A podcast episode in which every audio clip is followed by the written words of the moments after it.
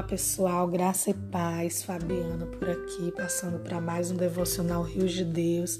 Queria dizer para você que a partir da outra semana, toda terça-feira, estarei liberando um áudio aqui em devocional para abençoar a sua vida. É, o meu propósito é que você seja instigado a buscar mais a Deus, a buscar seu crescimento espiritual. Estou aqui me colocando como um canal de Deus Estou aqui me colocando, Senhor, usa a minha vida e eu tenho uma grande alegria, um grande privilégio de fazer isso.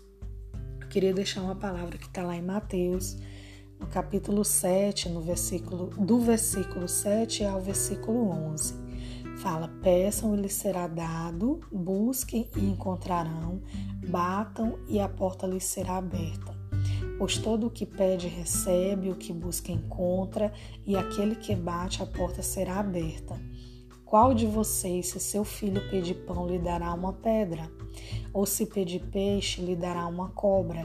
Se vocês, apesar de serem maus, sabem dar boas coisas a seus filhos, quanto mais o Pai de vocês, que está nos céus, dará coisas boas aos que lhe pedirem. Bom, nosso tema Hoje é oração.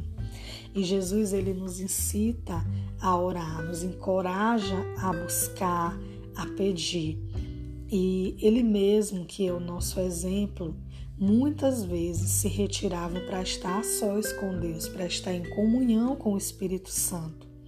Lá em Lucas, no capítulo 5, versículo 16, a palavra de Deus fala: Todavia Jesus procurava manter-se afastado indo para lugares solitários onde ficava orando. Em Lucas 6, no, capítulo, no versículo 12, fala assim: Num daqueles dias, Jesus saiu para o monte a fim de orar e passou a noite orando a Deus.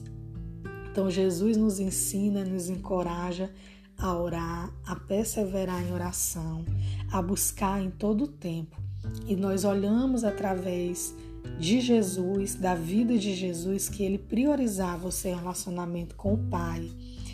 E nós aprendemos que a oração é o nosso elo de comunicação com Deus, que a oração é um exercício de fé, é uma ação da nossa parte que tem como resultado o estreitamento do nosso relacionamento com o Pai.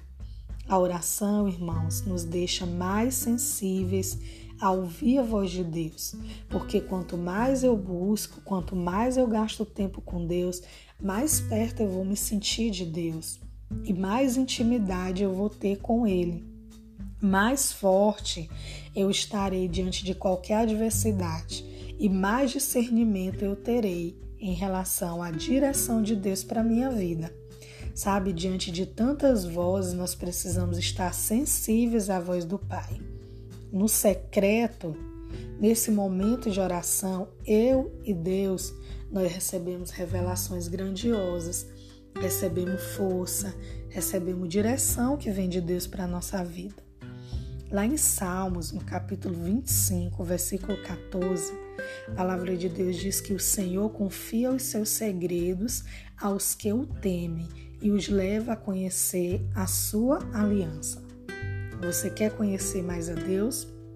Você quer ter da parte de Deus é, direção e segredos revelados a você exclusivamente? Gaste tempo com Jesus. Gaste tempo no secreto em oração. No secreto, você não precisa ter nenhum receio para abrir o seu coração. Você pode falar tudo para Deus, pois quanto mais você é sincero com Deus, mais Ele te ajuda mais Ele nos ajuda em nossas fraquezas e nos faz forte. Na oração eu encontro um caminho de intimidade, de relacionamento genuíno, sabendo que Ele é um bom Pai e que se porventura eu pedir algo que não seja o melhor para mim, Ele não vai me dar. E eu preciso confiar na visão de Deus para minha vida, pois a visão de Deus está muito além do nosso entendimento. A visão de Deus é ampla e jamais nós conseguiremos compreender a visão de Deus. Sabe, quando eu peço, quando eu busco, eu estou dizendo, Pai, eu preciso da sua direção. E eu não quero andar sozinha. Eu não quero andar por mim mesma. Nesse texto, Jesus nos mostra é, um pai terreno que, mesmo corrompido pela natureza pecaminosa, sabe dar boa coisa, boas coisas a seu filho, e um pai eterno que é o nosso Pai Celestial perfeito, cheio de bondade, de amor e que tem planos grandiosos para a nossa vida. Lá em Jeremias 29, no versículo 11, a palavra de Deus diz: Porque sou eu que conheço os planos que tenho para você, diz o Senhor, planos de fazê-lo prosperar e não lhes causar dano, planos de dar-lhe esperança e um futuro. Em Isaías, no capítulo 55, versículo 9, a palavra de Deus diz: Assim como os céus são mais altos do que a terra, também os meus caminhos são mais altos do que os seus caminhos, e os meus pensamentos são mais altos do que os seus pensamentos. Em 1 Coríntios, no capítulo 2, versículo 9, a palavra de Deus diz: Todavia, como está escrito, olho nenhum viu, ouvido nenhum ouviu, Mente nenhuma imaginou o que Deus tem preparado para aqueles que o amam. Deus tem coisas grandiosas para você, é, coisas que não passaram pela sua mente, que não chegaram ao seu coração. Deus está te preparando para te entregar bênçãos e vitórias, que está além de tudo aquilo que você tem pensado ou imaginado. Mas Ele quer te entregar nas tuas mãos porque ele sabe da tua capacidade.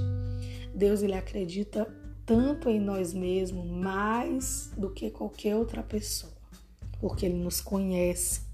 Ele nos conhece desde o ventre, antes que a palavra viesse a boca, antes que a palavra venha à boca, Deus já conhece toda. Sabe, quando eu oro, eu estou dizendo: Deus, você é meu maior tesouro e o meu coração está inteiramente com você. Tantas coisas vão tentar te roubar desse tempo com Deus, tantas atividades vão tentar te tirar desse lugar de intimidade, mas nada que você tente construir sem Jesus prosperará. Ministério nenhum sem uma vida íntima com Deus avança. Sabe quando você ama uma pessoa, quantos esforços você faz para estar com essa pessoa? Você se programa, você abre mão de outras coisas porque você quer estar perto de quem você ama. E é bom desfrutar da companhia de uma pessoa que você admira e de uma pessoa que é importante para você. E eu queria deixar essa reflexão.